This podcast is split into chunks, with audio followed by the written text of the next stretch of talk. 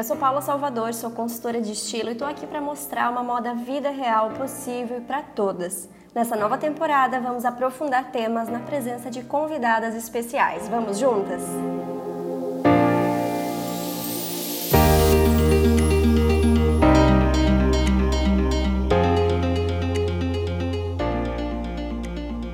Já pensou se do nada uma série de TV batesse na sua porta para transformar a sua vida? Não, eu não estou exagerando. É uma transformação real que vai desde mudanças para ter mais bem-estar, qualidade de vida, mudar o cabelo, o armário e até a decoração da casa. Pois é, é isso que a gente acompanha em Queer Eye, uma série da Netflix que agora tem a sua versão brasileira gravada em São Paulo. A cada episódio, um novo participante e uma nova história para a gente rir e se emocionar.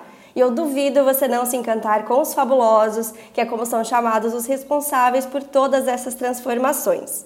E aqui no nosso episódio de hoje eu tenho a honra de conversar com um desses fabulosos, o Rica, que cuida da parte de estilo. Foi ele que apresentou novas possibilidades de roupas para os participantes, mas o que ele fez não foi só isso. Foi mostrar o poder que a roupa pode ter de empoderar e colocar para fora o nosso melhor. Bem-vindo, Rica! Uau, que apresentação, gente. Obrigado, que lindo. Adorei.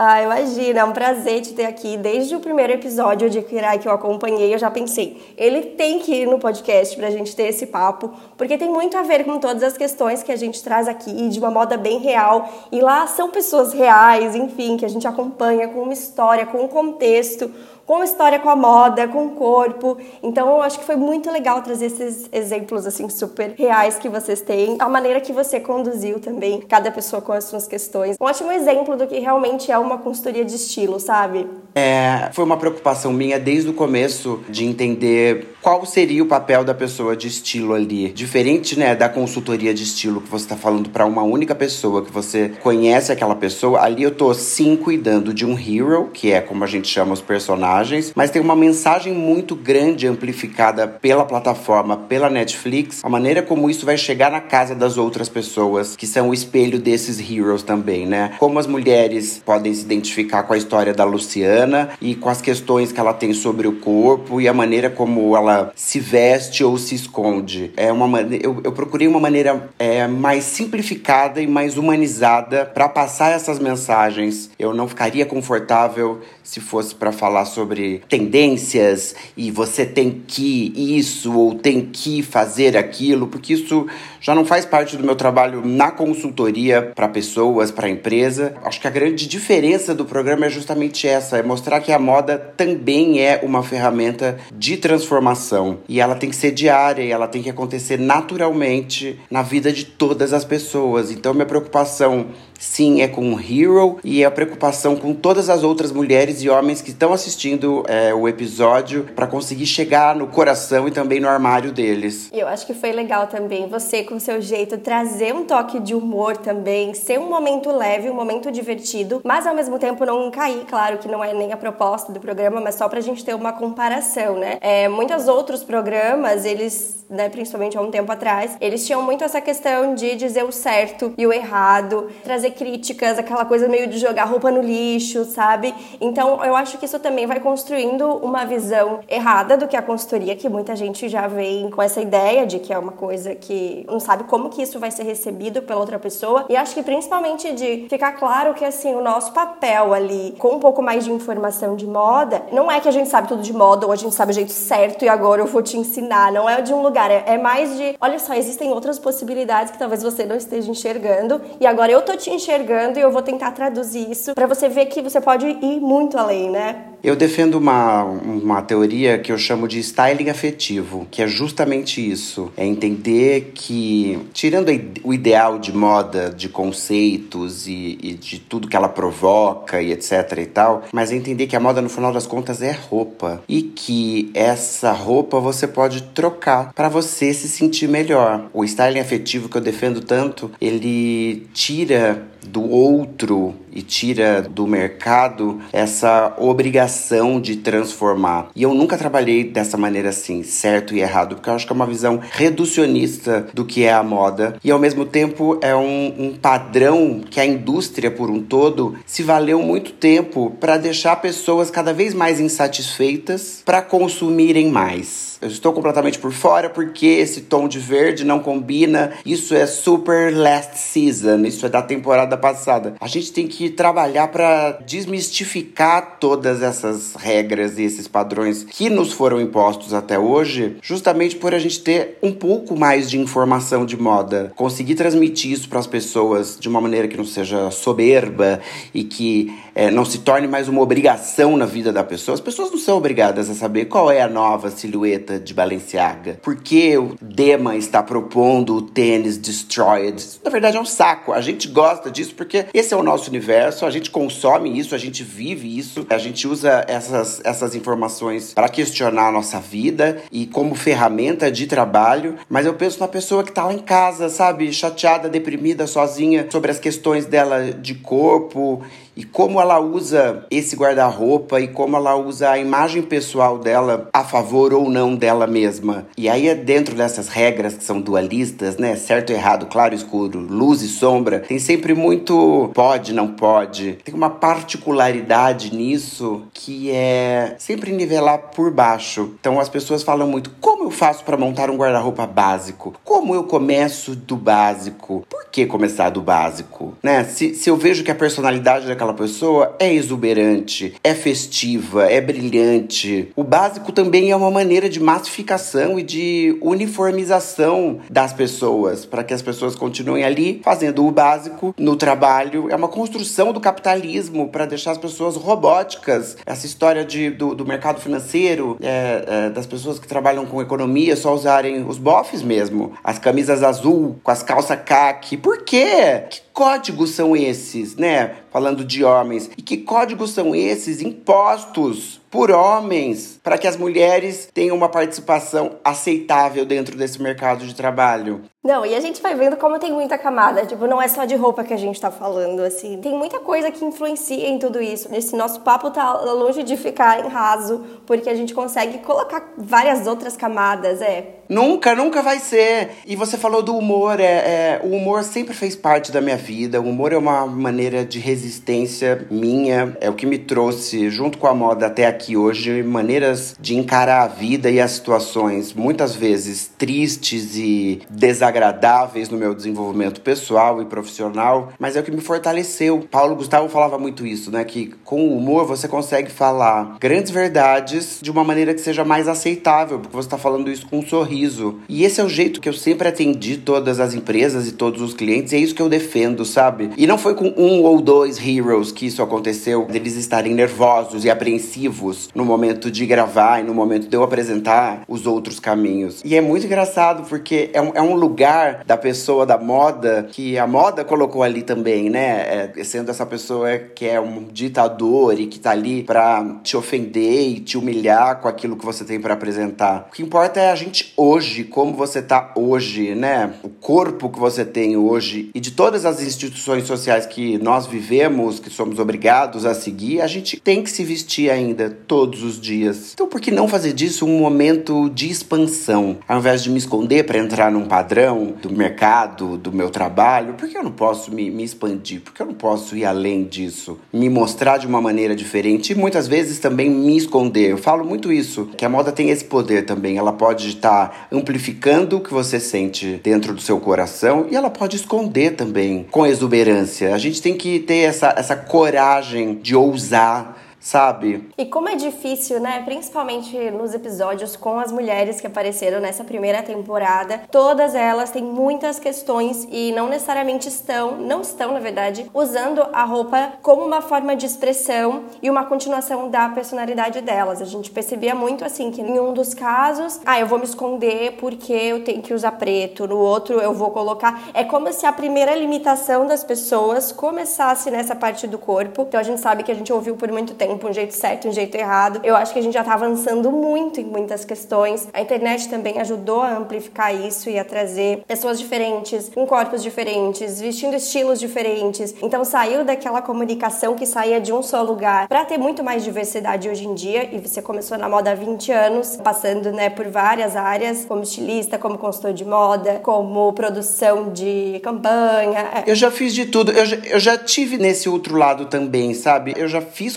consultorias onde eu apresentava os tipos de corpos para as clientes, para as mulheres, e falava, ah, você tem que alongar isso. Não, não mais sabe? Alongar por quê? Pra quê? Porque a gente tá sempre partindo de um padrão de referência, né? Que é o, o look, que é o corpo magro, o longilíneo, que é o, o correto ou o aceito. E se você não é assim, necessariamente você tem que arrumar isso aqui. E às vezes sem nem perguntar para a pessoa, né? Quando eu comecei a, a, trabalhar com consultoria, já tinha essa outra visão de moda que eu já me identificava e tal. Então eu nunca cheguei a trabalhar com tipo de corpo. Mas eu lembro que ainda no meu curso tinha essa coisa de assim, ó, pegue um, um tipo uma régua, vamos dizer assim, e olhe se a pessoa ela é proporcional ou não. Mas assim, de que que isso importa? Hoje, desde o começo eu fiz assim, meu Deus, não vou fazer isso, né? Não tem tem condição. Eu basicamente pergunto para a pessoa se tem alguma coisa que ela se incomoda ou não. E se tiver alguma coisa na medida, às vezes nem é o jeito que a pessoa se sente. Então, se o nosso foco é bem-estar, né, dá para perguntar para a pessoa e entender quais são as questões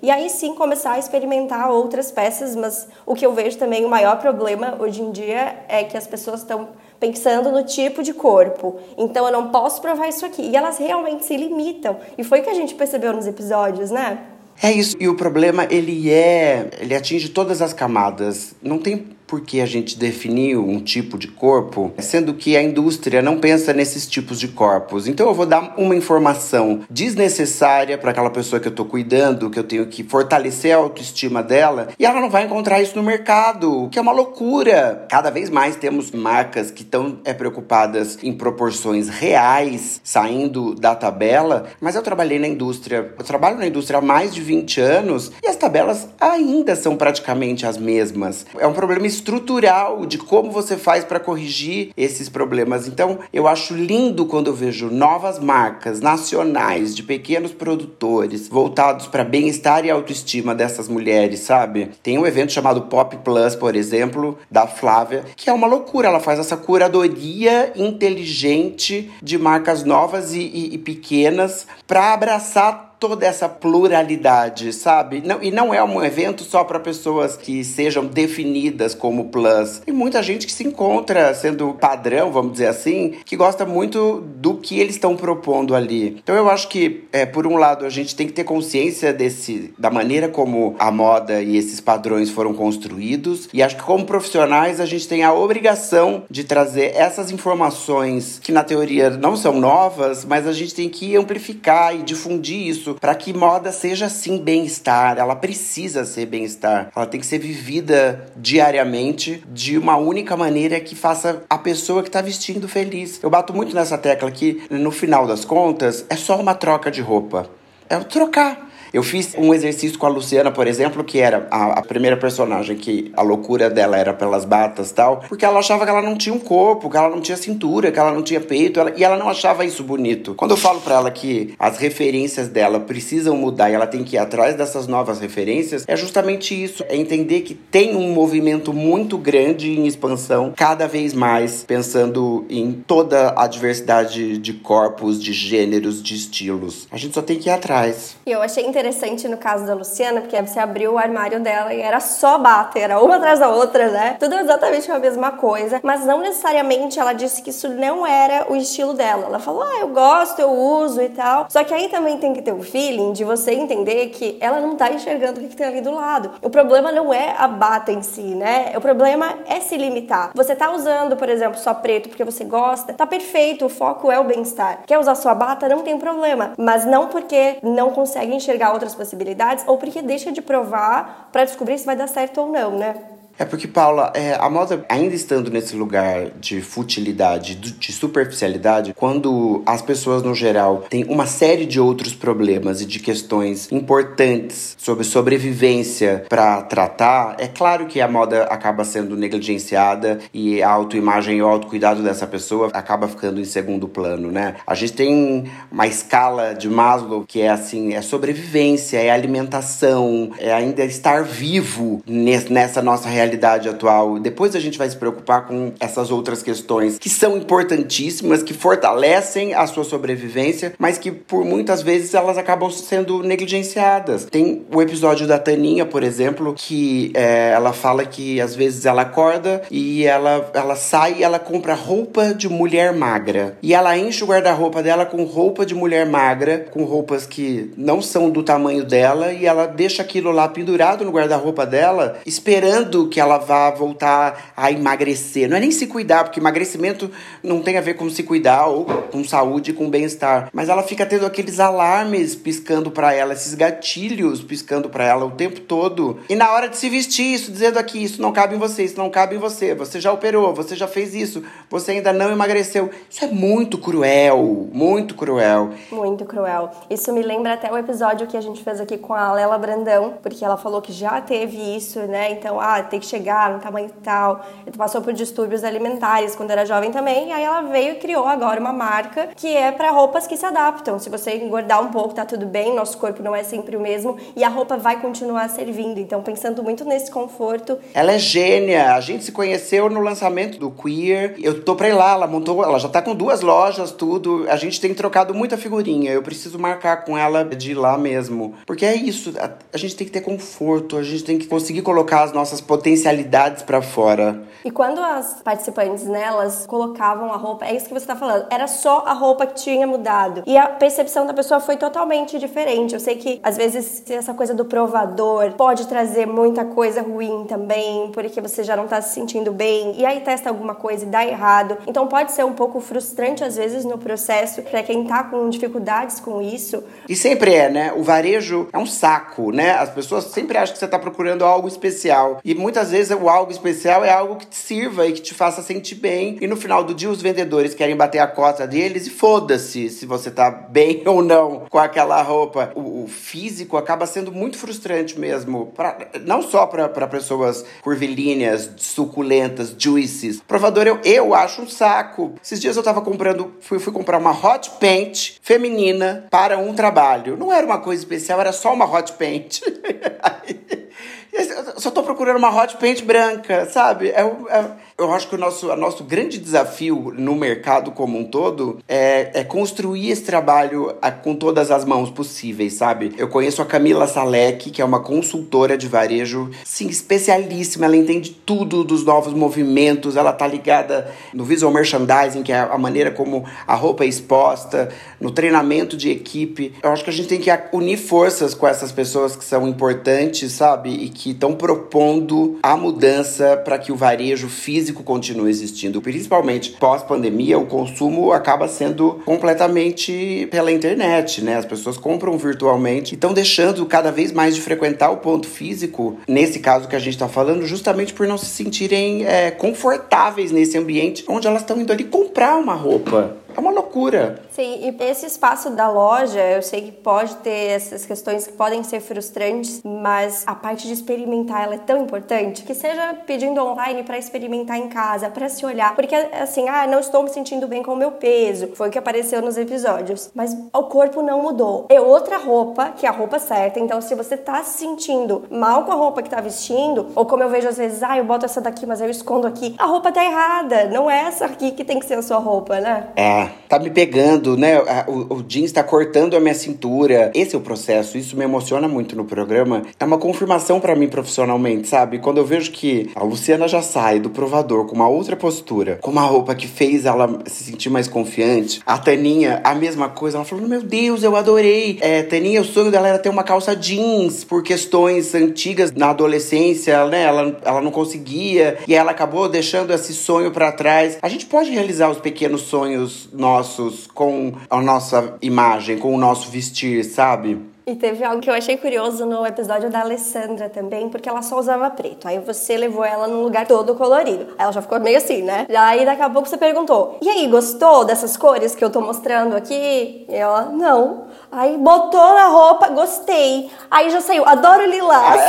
É, é, e é um reality show, tá? Não tá roteirizado, a gente não passa isso é, pro Hero. É, é sobre essa experiência mesmo. Então tudo que acontece no show é de verdade mesmo. E eu procurei com todas elas criar esses atritos. Que eu acho que a partir do atrito cria uma transformação. Você sai da zona de conforto, né? Exatamente. Eu poderia produzir araras de roupa cinza, branca e preta para ela, que talvez ela fosse ficar super super feliz ali e comprar a ideia logo de cara. Mas a intenção do programa é que nós cinco sejamos facilitadores dessas transformações. Não necessariamente a Alessandra precisaria viver com um guarda-roupa colorido, mas é o caminho que ela vai traçar sozinha a partir do momento que a gente entrega ela para a vida dela. E o que eu acho mais interessante ainda é que esse movimento continua acontecendo. A Alessandra, ela tá se propondo cores, ela tá consumindo outras coisas. A gente é amigo e a gente conversa o tempo tempo todo. Isso tá fazendo muito bem para ela, sabe? Experimentar outras versões dela. Porque eu acho que. Eu acho, não, eu tenho certeza. A moda e o que eu defendo como styling afetivo, ele não é uma ciência exata. Não é porque eu vou dar um caminho para ela, que no caso foram as cores,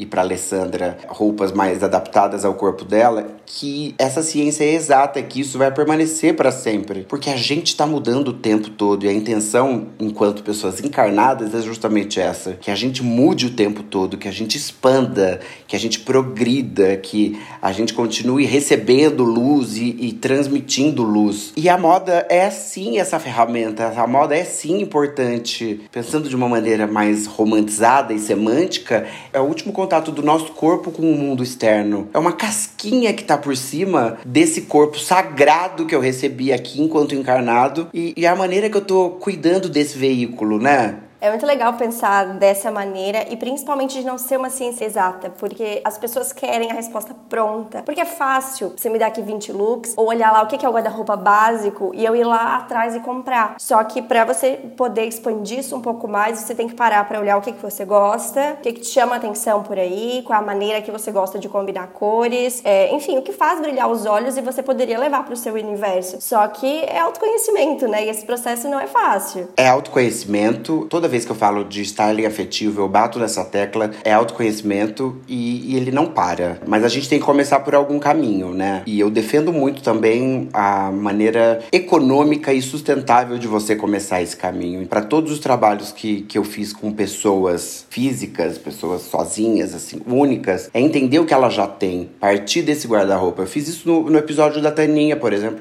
que tinha muita coisa boa com etiqueta. Vamos entender quais são as ferramentas que a gente tem hoje e o que a gente vai fazer com essas informações e com essas ferramentas hoje. Para daí a gente pensar em comprar uma primeira peça, para dar esse start da transformação. O programa propõe isso para que seja uma transformação maior, né? E eu entrego um guarda-roupa novo para a pessoa. Para quem está assistindo a gente, que tem esse desejo e que acha que pode começar por algum caminho, é, a minha dica é a primeira peça, sabe? Pesquisa em revistas, no Pinterest, tenha essas informações todas sobre joias, sobre iates, sobre carros, seja lá o que for o universo pessoal que essa pessoa goste. E elege, né, uma peça ou um acessório que vai, trans, que vai ser assim a pedra fundamental dessa transformação. Eu comecei a partir de um gorro laranja porque eu queria colocar mais cor na minha vida, sabe? E a partir disso você vai vendo, eu já tenho isso no meu armário, isso combina, isso não combina, isso não combina, mas eu adoro, então mantém. Perfeito. E realmente, né, você tá aqui com um gorro laranja, uma blusa verde, e isso representa muito a sua personalidade, que é o que a gente fala que a roupa também pode fazer, né? E tinha casos, por exemplo, no da Taninha, que ela era uma pessoa super expansiva ela podia colocar muito mais informação no look e ficava lá se limitando a essa peça muito preta, né? Taninha festiva, amor, Taninha festiva. Eu, quando fui montar o guarda-roupa final dela, eu fiz um exercício com ela na loja, que era o do jeans, e um vestido com um pouco de brilho. Ela pirou com o do vestido. Eu falei, a gente tem que colocar essa mulher de paetê, com brilho, com textura, o tempo todo. O guarda-roupa dela tem que transmitir quem ela é. E ela tá usando, ela tá a, a, aproveitando, ela tá se propondo, né, fazendo esse exercício. E é lindo, eu fico emocionado de ver que esse trabalho, que para mim, né, pra gente é tão normal fazer isso todos os dias. Tem uma, uma teoria, né, da física quântica que é quando um vagão tá muito tempo parado, quando você coloca um pouquinho de movimento nele, a, a energia cinética, eu acho, coloque ele em movimento sempre. Então, é um vagão em movimento, sabe? Que se tornou uma locomotiva e que não vai parar nunca. Ele precisava de um empurrãozinho, né? Que é o nosso trabalho. Pequeno, sabe? Eu, eu, eu, tudo bem, o Queer é um programa gigantesco, é um programa grandioso. Somos cinco frentes, mexendo na autoestima e no íntimo dessas pessoas. Mas quando a gente, né, traz isso pra modas, fala, tá aqui, amor, é um, um pequeno caminho que eu dei para você, sabe? E esse movimento gera movimento. Isso que é, que é lindo demais. E eu tenho uma curiosidade também a respeito dos bastidores, porque quando rola a consultoria de estilo, eu coloco como primeira etapa que a pessoa vá, busque essas referências e já é até um processo legal, porque já faz ela ter esse exercício também. Só que, no caso de um programa de TV, eu queria saber que tipo de informação você recebe antes, se rolam mais conversas que não estão na edição, ou se você realmente só faz o exercício de olhei aqui a casa, olhei o estilo, olhei a personalidade da pessoa e vou traduzir isso. O que, que rola aí nesse meio tempo? Tem algo a mais que acaba não entrando? Não. O programa é um reality e só vale, a gente só pode encontrar e conversar com o Hero quando tá valendo e as câmeras estão ligadas. Porque tudo é conteúdo e tudo é informação pro reality. A gente perderia muito se eu tivesse conversas separadas. É nesses momentos de intimidade do closet, da troca de roupa, do que a gente tá propondo ali, que a magia acontece. E o programa é mágico nesse sentido. O que acontece de coisas não irem pro ar é que a gente sempre grava muito mais do que vai para um episódio de 45 minutos. Você pensa que a gente passa diárias de 8, 9 horas com os heroes gravando e criando conteúdo para montar um episódio de 45 minutos com cinco frentes. Então eu tenho que ter a minha sensibilidade muito mais apurada normalmente, porque eu não tenho vários dias da semana com o Hero. Eu tenho um dia da semana para fazer a moda. É, e a partir desse momento que eu tô experimentando coisas e trocando, eu já me preparo antes para saber o que eu vou propor na entrega final. E aí eu tenho a equipe de figurino, que é a Deia Tuyama, que é maravilhosa, que me dá todo esse suporte de falar: Deia, a gente achou que talvez precisasse de mais brilho. E aí tem as meninas, é, a Gabi e a Vicky, que fazem a correria de produção, que você sabe bem, pra gente poder ter na entrega essas peças mais surpreendentes, assim, que talvez não estivessem no meu campo de visão até aquele momento. Porque é um reality real mesmo. Eu recebo pouquíssimas informações. Eu tenho uma foto do Hero, do corpo, eu tenho as medidas e eu tenho uma ideia do que é o guarda-roupa. Porque tanto as reações naturais do Hero e as minhas valem na construção do programa. Então é tudo meio Chico Xavier mesmo. A gente vai recebendo informação, intuindo e quase psicografando o desenho do, do, do programa. Então você tem uma equipe por trás para te ajudar, por exemplo, a fazer essa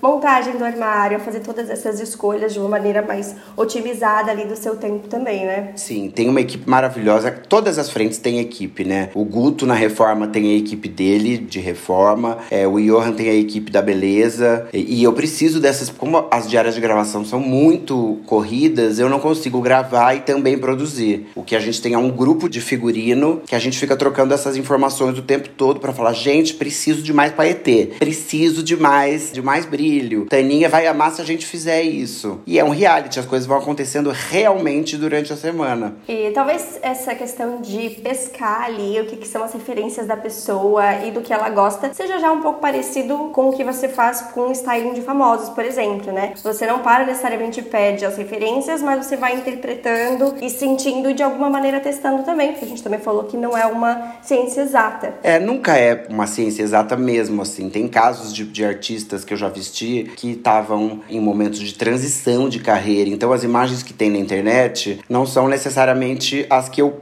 vou propor nessa transformação. Eu tenho casos lindos de, de famosos e de não famosos, assim, de é, mulheres muito fortes profissionalmente, que ainda tinham uma imagem é, infantilizada quanto ao mercado, sabe? E aí a gente tem que fortalecer essa imagem profissional para que ela pudesse se impor no mercado super masculino, etc e tal. Mostrar um lado mais empresária dessa, dessa mulher, sabe? Tenho casos de clientes que passaram por doença e tiveram, né, enfrentaram um câncer, por exemplo, quimioterapia, etc e tal, e a pessoa quimicamente não se sentiu mais a mesma, porque todas as células mudaram, foram afetadas, e aí a gente partir do zero, sabe? Sobre esse caminho que a moda pode trazer para elas. Eu tenho casos lindos que foram muito transformadores para os meus clientes e para mim profissionalmente também.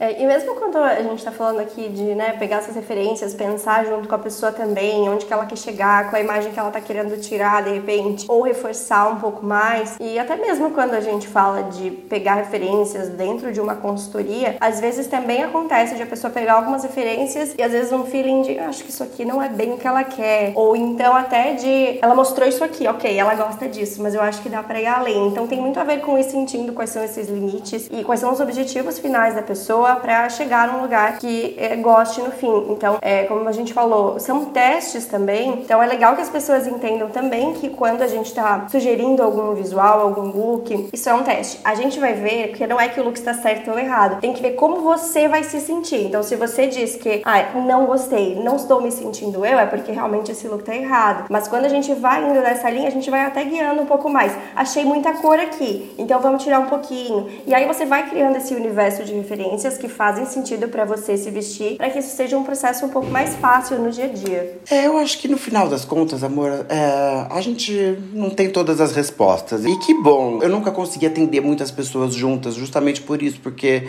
acabo tr transcendendo esse momento profissional e, e entrando muito na vida pessoal. E eu adoro essa parte, na verdade, porque isso me dá mais informações para continuar essa transformação, sabe? Mas tenho, tenho casos assim de artistas, por exemplo, que falam: não, eu, eu quero ir completamente chique, eu detesto essa palavra também, mas eu quero ir assim, moderna, pra pré-estreia da novela tal. Não quero tá sexy, porque já fiz muito sexy e acho que não é legal agora. E aí tem a colega que faz sexy e no dia seguinte ela tá arrasada, porque as revistas e os, e, os sites é, deram mais fotos da amiga sexy e ela que tava mais sóbria não apareceu tanto. Então é, é um jogo de sete erros. A gente vai tentando, vai mudando, vai tentando e experimentando. Eu acho que essa é a palavra.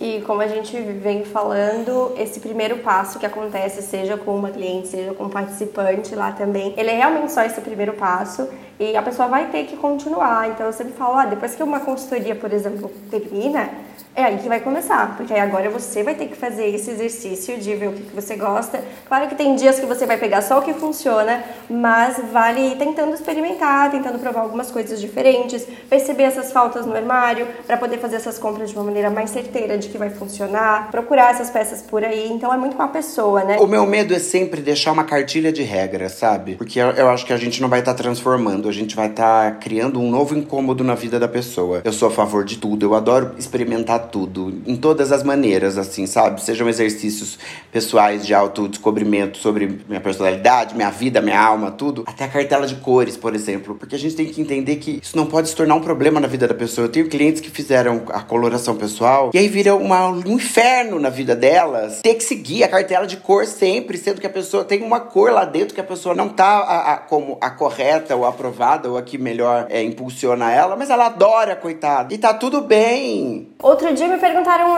é, uma cliente perguntou, tá, mas não tem preto. E se eu quiser usar preto, o que, eu faço? Eu falei, usa, usa, gosta da roupa, tá se sentindo bem, o foco é o bem-estar. De repente suas escolhas podem ajudar, né? Mas não é pra ser exatamente essa prisão que a gente sai de uma coisa e coloca em outra, jamais. Eu vivi os anos 2000, né? E é a tendência que tá voltando agora, Barbie core, as calças de cintura baixa, etc e tal. A gente tem que pegar o que faz sentido pra gente e se for divertido, que é uma coisa que eu defendo muito, né? Eu sei que tem toda a problemática da Barbie ser uma mulher branca, magra, o universo plástico que não faz mais sentido hoje em dia, porque a gente tá falando também de sustentabilidade, etc. Mas é uma coisa que tá dentro do meu universo é, pessoal, que eu vivi naquela época e eu não podia usar porque eu não era um menino assumidamente gay e rosa era é, uma cor de menina e a Barbie principalmente. Eu amava a Barbie, não podia brincar de Barbie porque eu, né? Eu era um menino. E aí, por que não hoje, com quase 40 anos de idade, me propor a usar um look Barbiecore? Porque é rosa e porque eu acho o máximo. Bota rosa e tudo. A gente vai passar 100 anos encarnados nessa terra. Se eu for continuar fazendo as mesmas coisas sempre, vai ser um saco. E se eu puder revisitar essas minhas referências, que lá atrás podem ter me doído muito, porque, por exemplo, eu não era uma criança magra, eu não tive as calças de cintura baixa, etc. Mas se hoje, com 40, com um corpo normalzão, eu posso me propor a brincar com a minha própria imagem, com o meu próprio estilo, dentro de uma tendência que tá voltando, eu vou fazer isso sim para me divertir. Não é? Eu não tô batendo o dedo na tecla de que essas referências, né, esse culto à magreza, etc e tal, isso tem que voltar, porque isso eu acho uma grande bobagem. E eu acho que não volta é, com essa facilidade que as pessoas estão achando que volta.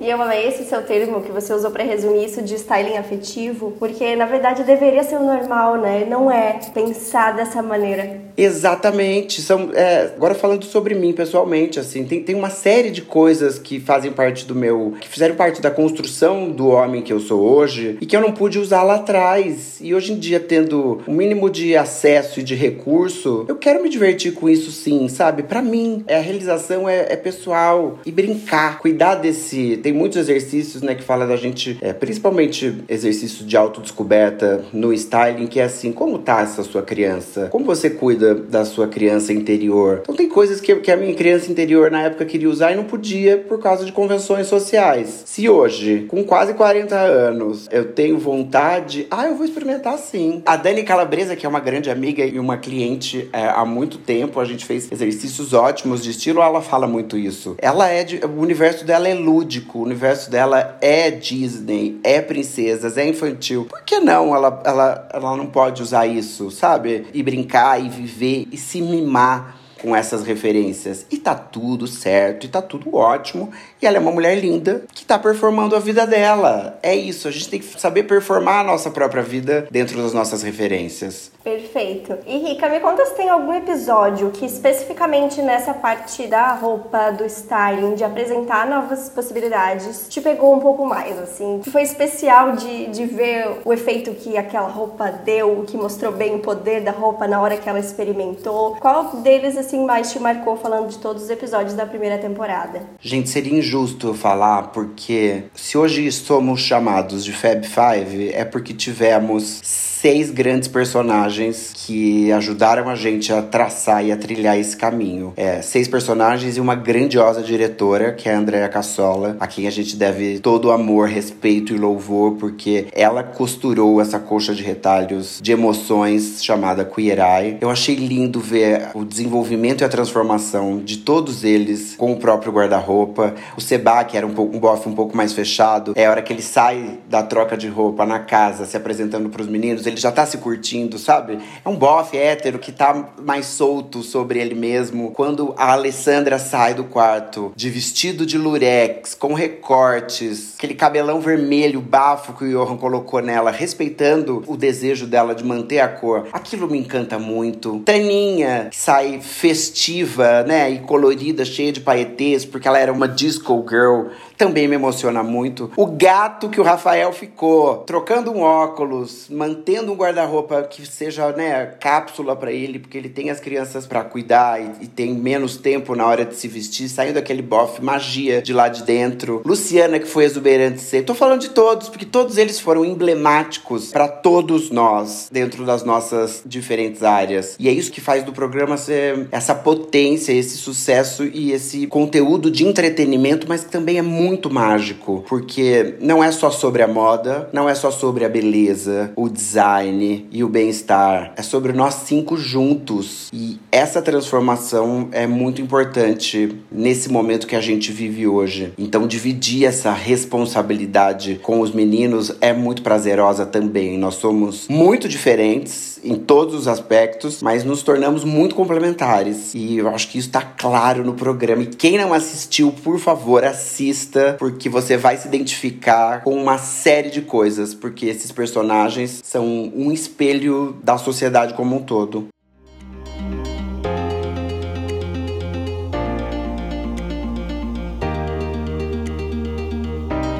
Agora eu vou fazer três perguntas rápidas sobre a sua trajetória de estilo. Começando pelo passado, uma dica que você daria para você mesmo quando começou a trabalhar mais com moda? Eu diria para mim, tá? A regra é não ter regra. Eu acho que quando eu comecei, a gente, eu era, é, e era uma tênue do mercado, essa postura, essa imagem da pessoa da moda, ser blasé, de óculos escuros e julgando as outras pessoas. Eu passei por esse período também, e aí eu diria, picha, não tem, não é nada sobre isso, sabe?